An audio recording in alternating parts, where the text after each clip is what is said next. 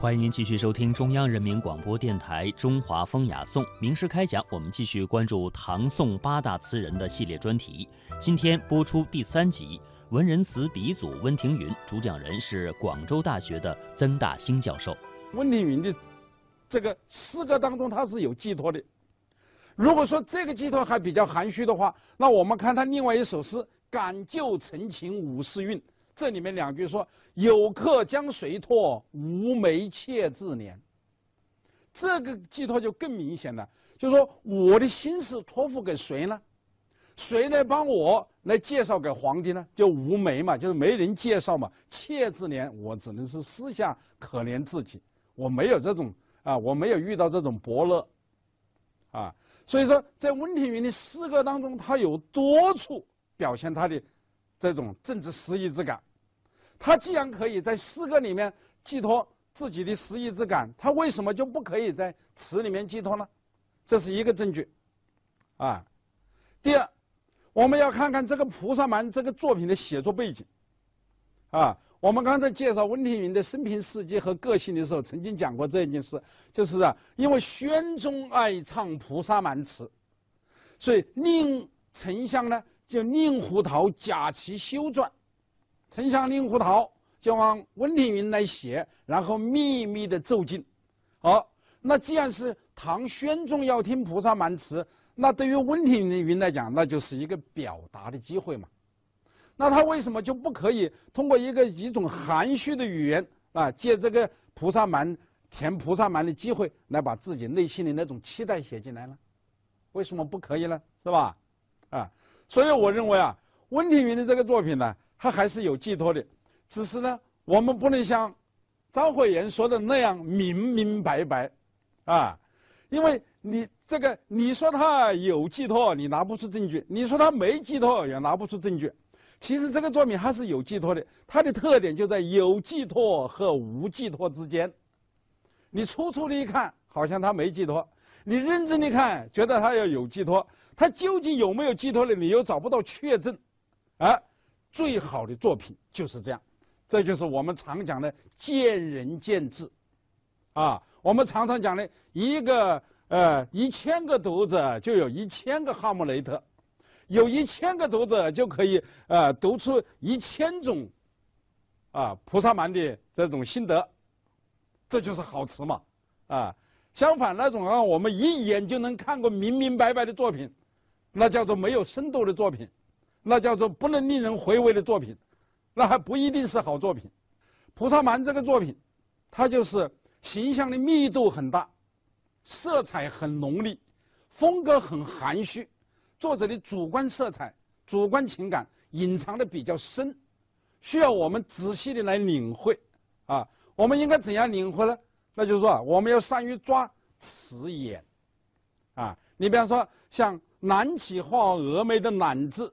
弄妆梳洗词的“词”字，双双金鹧鸪的“双双”这两个字，就是这首词的词眼。什么叫词眼呢？我们可以用今天的话来讲，就是关键词。啊，如果我们读词能够抓到关键词，那么这首词的理解啊就不难。啊，我们读温庭筠的词是这样子，读别人的词也是这样子啊。尤其是像温庭筠《菩萨蛮》这种啊，风格很含蓄。主观色彩这个藏得很深的作品，如果我们不抓关键词，我们就读不出他的真实的情感，读不出他真实的思想来啊，我们就会理解为这就是写一个女人的普普通的日常的那种梳洗打扮而已。我们下面再讲他的一首词《望江南》，我给大家读一遍：梳洗罢，独倚望江楼。过尽千帆皆不是，斜晖脉脉水悠悠。长断白平洲。这首词就是写一位师傅在江楼上终日盼望归人的心情。它的主题可以说是师傅望归。第一句，梳洗罢。就是写梳洗，梳洗是在早上，一个“罢”字，用来形容主人公的那种迫切的心情。也就是说，梳洗完毕，他就去了江楼。这一天的事情就是望归，就是迎接自己的爱人归来。别的什么事情都不做，也没有心情做。第二句，独倚望江楼，写他在江楼上望归。独倚啊，就是独怀心情，独怀心事，不邀旅伴，一个人去了江楼，独自倚靠在江楼的栏杆上。望字是词眼，是关键词。望哪里呢？望江上。望什么呢？望江面上的船只，望船只上的人。第三句，过尽千帆皆不是，写他千百次的希望与失望。帆是船的一个部件，在这里呢是以部分带整体，就是指船。远远地看见一只船过来了。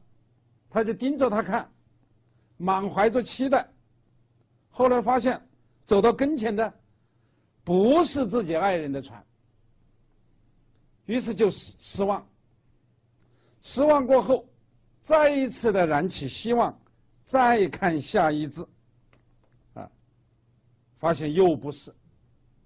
一而再，再而三，上百次，上千次，过尽千帆。都不是自己所盼望的那只船，上千次的希望，换来的是上千次的失望。第四句，斜晖脉脉水悠悠。从早到晚，从朝阳升起到夕阳西下，他独自一人，倚靠在江楼上，急切的瞭望，深情的瞭望。经历了一次又一次的失望，但他不肯放弃。可是最后还是失望了，啊！这时候江面上一只船也没有了，只有夕阳的余晖，还有东去的流水。所以这一句啊是写景，也是写心情。那夕阳的余晖就象征着他那种落寞的心情。那悠然不尽的江水就象征着。他那种无尽的思念，无尽的痛苦。第五句，长断白萍洲。平是一种植物，生长在浅水中，也叫这个田字草，夏秋之间开花。白平洲呢，是指江中的一个洲子，上面长满了白萍，长满了平草。平草开着白花，啊，远望去呢就白花花的一片。所以平草开花在夏秋之间，平草开花就意味着夏天过去了，秋天到来了，也就是说一年好景又快要过去了，自己的生命又老了一岁，在无望的等待当中又消耗了一年的生命。那么自己的有限的生命还有多少可供消耗呢？所以想到这里啊，就为之大痛。大痛就是肠断。所以这首词啊，是一首小令，也就是单片词，它不分篇的，短短二十七个字，写了一个女人的希望与失望。她的希望其实很简单。就是要和自己的久别的爱人团聚，但是这个希望最后还是落空了。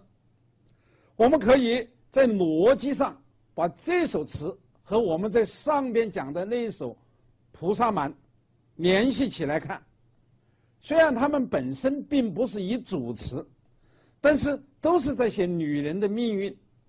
梳洗吧这三个字，可以说是。菩萨蛮的一个总结，他难起画蛾眉，弄妆梳洗词，为什么呢？没有心绪，但是后来他还是起来了，还是梳洗了，而且还是认真的打扮了。为什么呢？因为他的心里还怀着某种期待。期待什么呢？期待自己的爱人归来。于是呢，就收起罢，就独自一人去了江边，独倚高楼，深情的瞭望爱人的船只，整整一天，最后还是让他失望了。通过这两首词，我们可以看出古代妇女的命运。她们是很无助的，她们没有办法掌握自己的命运。因此，这两首词。是具有人道主义色彩的，从思想感情上来讲是值得肯定的。从艺术上来讲，这首词的风格和上面讲的那首《菩萨蛮》不一样，《菩萨蛮》的形象密度很大，这一首的形象密度很小，啊，《菩萨蛮》的主观色彩不鲜明，这一首词的主观色彩很鲜明，啊，《菩萨蛮》的语言。很华丽，而这一首呢，它的语言呢比较质朴，这也就是前人所说的啊，就是前者密丽，后者疏淡，啊，疏淡。这说明一位杰出的词人，他的风格是多样的，并不单一。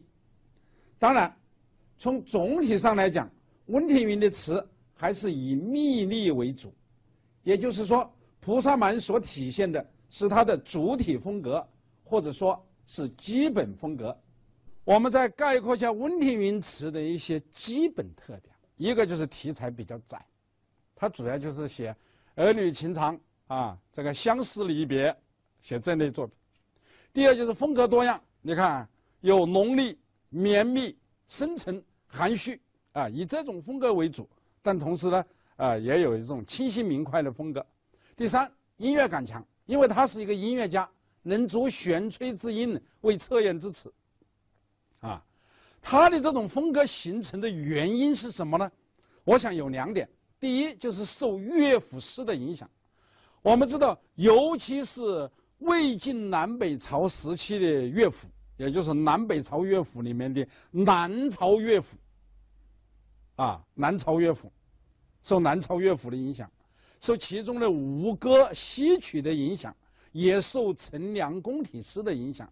这些作品都是南方的文学，啊，这些作品的题材都比较窄，但是都讲究声调和色彩，风格偏于浓丽和绵密一路，啊，这个就是受南方文学的影响，啊，为什么会受到南方文学的影响呢？也与他长期生活在南方有关系。因为他一个姐姐，亲姐姐就是嫁在扬州，他有一个表叔，就是做扬子留后，就扬州地区的最高行政长官，所以他长期生活在扬州，这接触了南方文学的影响，啊，加之后来又出入歌台舞榭，是吧？所以说这是他的这些风格形成的原因，啊，最后我要强调就是说他。之所以成为花间词的鼻祖的第四个原因，就是花间集的推举和确认。温庭筠之所以会成为文人词的鼻祖，当然首先的原因是因为他自身的作品的自身的特点和成就。啊，如果他没有这样的成就，他的作品不具备这些特点，他不可能成为啊文人词的鼻祖。还有一点就是花间集的推举和确认。这个《花间集》啊，就是五代西蜀时期一位叫赵崇作的人编的。这个《花间集》收录了晚唐五代的十八家词人的五百首词，其中收温庭筠的词最多，放在最前面，达到六十六首，啊，把温庭筠置于最重要的地位，啊，那么他为什么要把温词放在最重要的地位呢？我说了一个是因为温词本身的成就，第二个是花间词人的词体观，需要在前代词人的作品里面得到印证或者确认。那么哪一个人最合适呢？那就是温庭筠嘛，啊，我们看看花间词人他们的审美观是什么？啊，就是啊，赵崇作编的这本《花间集》里面呢，有一个欧阳炯写的序。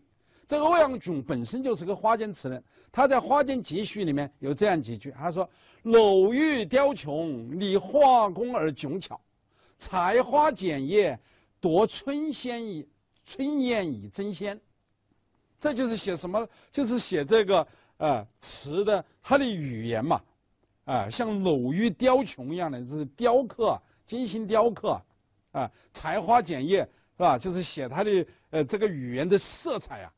啊，比春天的花朵还要鲜艳。